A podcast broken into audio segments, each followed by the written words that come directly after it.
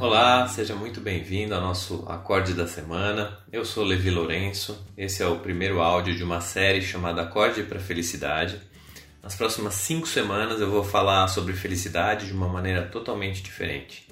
Eu vou falar de psicologia positiva, vou falar de neurociência, mas acima de tudo eu quero falar sobre felicidade na prática, no dia a dia, e eu quero te convidar para fazer parte desse projeto.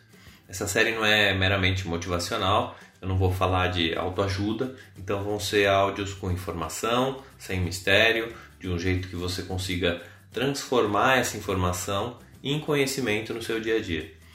Eu não vou falar de fórmulas, porque elas não existem, né? mas eu vou falar de caminhos possíveis na prática para você transformar a felicidade numa companheira de jornada. Eu vou falar de coisas que eu pratico no meu dia a dia e que eu tenho certeza que pode te ajudar. E hoje, para falar de felicidade, eu quero falar de vitalidade. Para falar de vitalidade, eu vou aproveitar que é a minha especialidade para me aprofundar um pouco quando o assunto for o funcionamento do nosso organismo. Então vamos falar de vitalidade. Não adianta nada eu buscar conhecimento se eu não tiver energia para viver bem a vida. E quando eu falo de vitalidade, eu estou falando de um tripé que é alimentação, exercício e sono. Então, para eu ter energia, saúde, disposição, vitalidade, eu preciso me alimentar bem, de forma saudável e correta, eu preciso praticar exercícios físicos regularmente e eu preciso de boas noites de sono. Tem alguma novidade nesse tripé? Não. Você já deve saber disso. A maioria das pessoas que você conhece já devem saber disso, mas infelizmente são coisas que a minoria pratica. E você? Você cuida bem desse tripé? Você cuida bem desses três pilares da vitalidade? E o que, que isso tem a ver com felicidade? Tudo.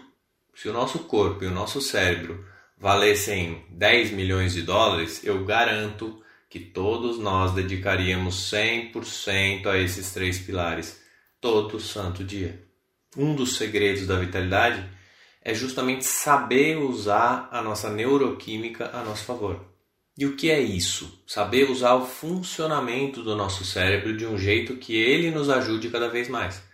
Se você juntar as duas mãos fechadas, você vai ter mais ou menos o tamanho do seu cérebro. Então ele representa 1 a 2% do seu peso corporal. Mas o seu cérebro sozinho, ele consome 30% do oxigênio que você respira. 25% do seu fluxo sanguíneo vai para o seu cérebro. 40% de todos os nutrientes que você ingere são usados para alimentar o seu cérebro. 30% de toda a água que você bebe são usados para manter o seu cérebro funcionando. Então a dica de hoje é uma dica quase decepcionante para quem estava esperando algo totalmente inovador. E a dica é beba mais água. Essa série é sobre criar felicidade, sobre criar condições para que você se sinta mais feliz e isso inclui sim o bom funcionamento do seu organismo.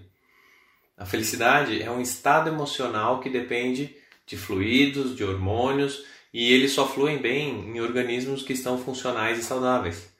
Você pode acreditar em mim, se você ainda não bebe água suficiente todos os dias, não vai adiantar muito você seguir esses conselhos dos outros áudios dessa série. 25% do seu fluxo sanguíneo vai para o seu cérebro.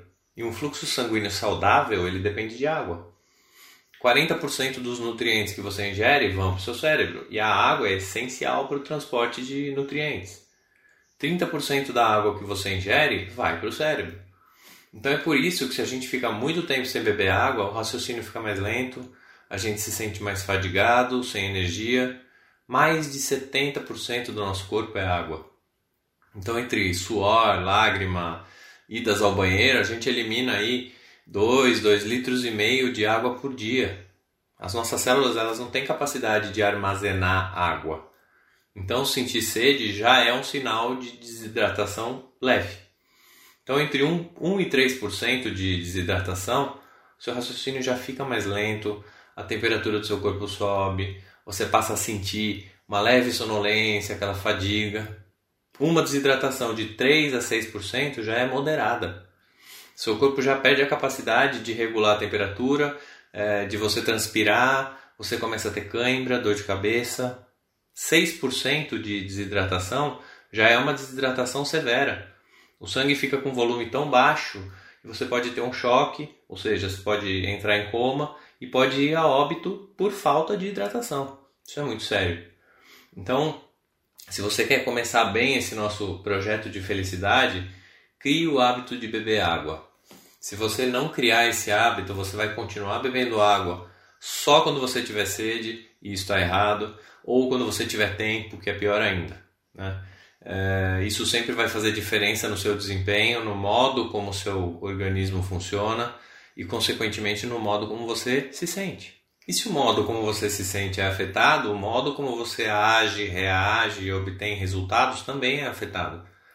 Então não adianta a gente falar de mil práticas de bem-estar para gerar essa felicidade se o seu organismo estiver andando na contramão ou parando porque a gente precisa dele para se sentir bem. Nosso corpo é a casa dessa felicidade. Então vamos arrumar a casa para poder receber bem essa felicidade. A quantidade de água que cada pessoa precisa varia bastante de acordo com diversos fatores, mas uma conta rápida que você pode fazer é multiplicar 35 ml por cada quilo seu de peso corporal. Então, por exemplo, uma pessoa de 70 quilos vai precisar aí de mais ou menos 2,5 litros e meio de água por dia. Então, se você não tem o hábito de beber água, se você não gosta ou se a sua rotina atrapalha, sei lá, coloca um alarme no celular, instala um desses aplicativos aí de lembrete para tomar água, não custa nada. 2 litros de água são 10 copinhos daquele branquinho descartável que tem em todo lugar. 200 ml.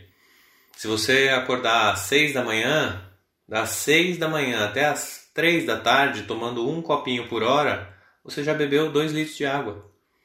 Aí das 3 até você ir dormir, você já bebeu muito mais. É só questão de se organizar.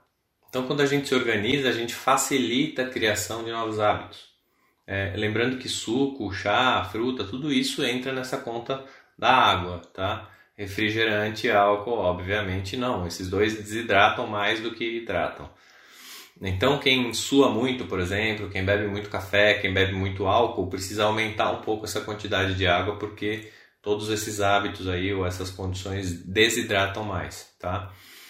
É, o exemplo que eu sempre dou é se a gente tem um carro e a gente sai para viajar, a gente verifica o nível de água, de óleo, de combustível. Né? A gente não deveria sair para viajar sem verificar esses níveis. E o que, que a gente acaba fazendo com o corpo no dia a dia? A gente vai trabalhar e quer trabalhar né, na produção máxima, mas sem se hidratar.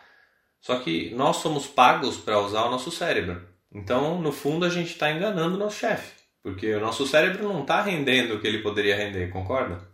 Então, você quer felicidade? Então, eu vou desafiar você a desenvolver esse hábito necessário de beber água suficiente todos os dias, que é para você se sentir melhor. Pensa aí qual é a estratégia que você vai usar, se é aplicativo, se é alarme, mas escolhe uma estratégia e começa hoje. Por mais estranho que possa parecer, eu vi aqui falar sobre felicidade e estar tá falando sobre beber água, na verdade a gente está falando sobre o principal, o básico, o mínimo necessário que é o seu organismo estar funcionando com o mínimo necessário para você se sentir bem, saudável e ativo. A felicidade é um estado emocional e ninguém consegue ser feliz estando doente ou em desequilíbrio. Então, na semana que vem, eu vou falar sobre esse tripé que eu mencionei no início desse áudio, que é alimentação, exercício e sono, e como isso afeta o nosso cérebro e a nossa capacidade de ser feliz.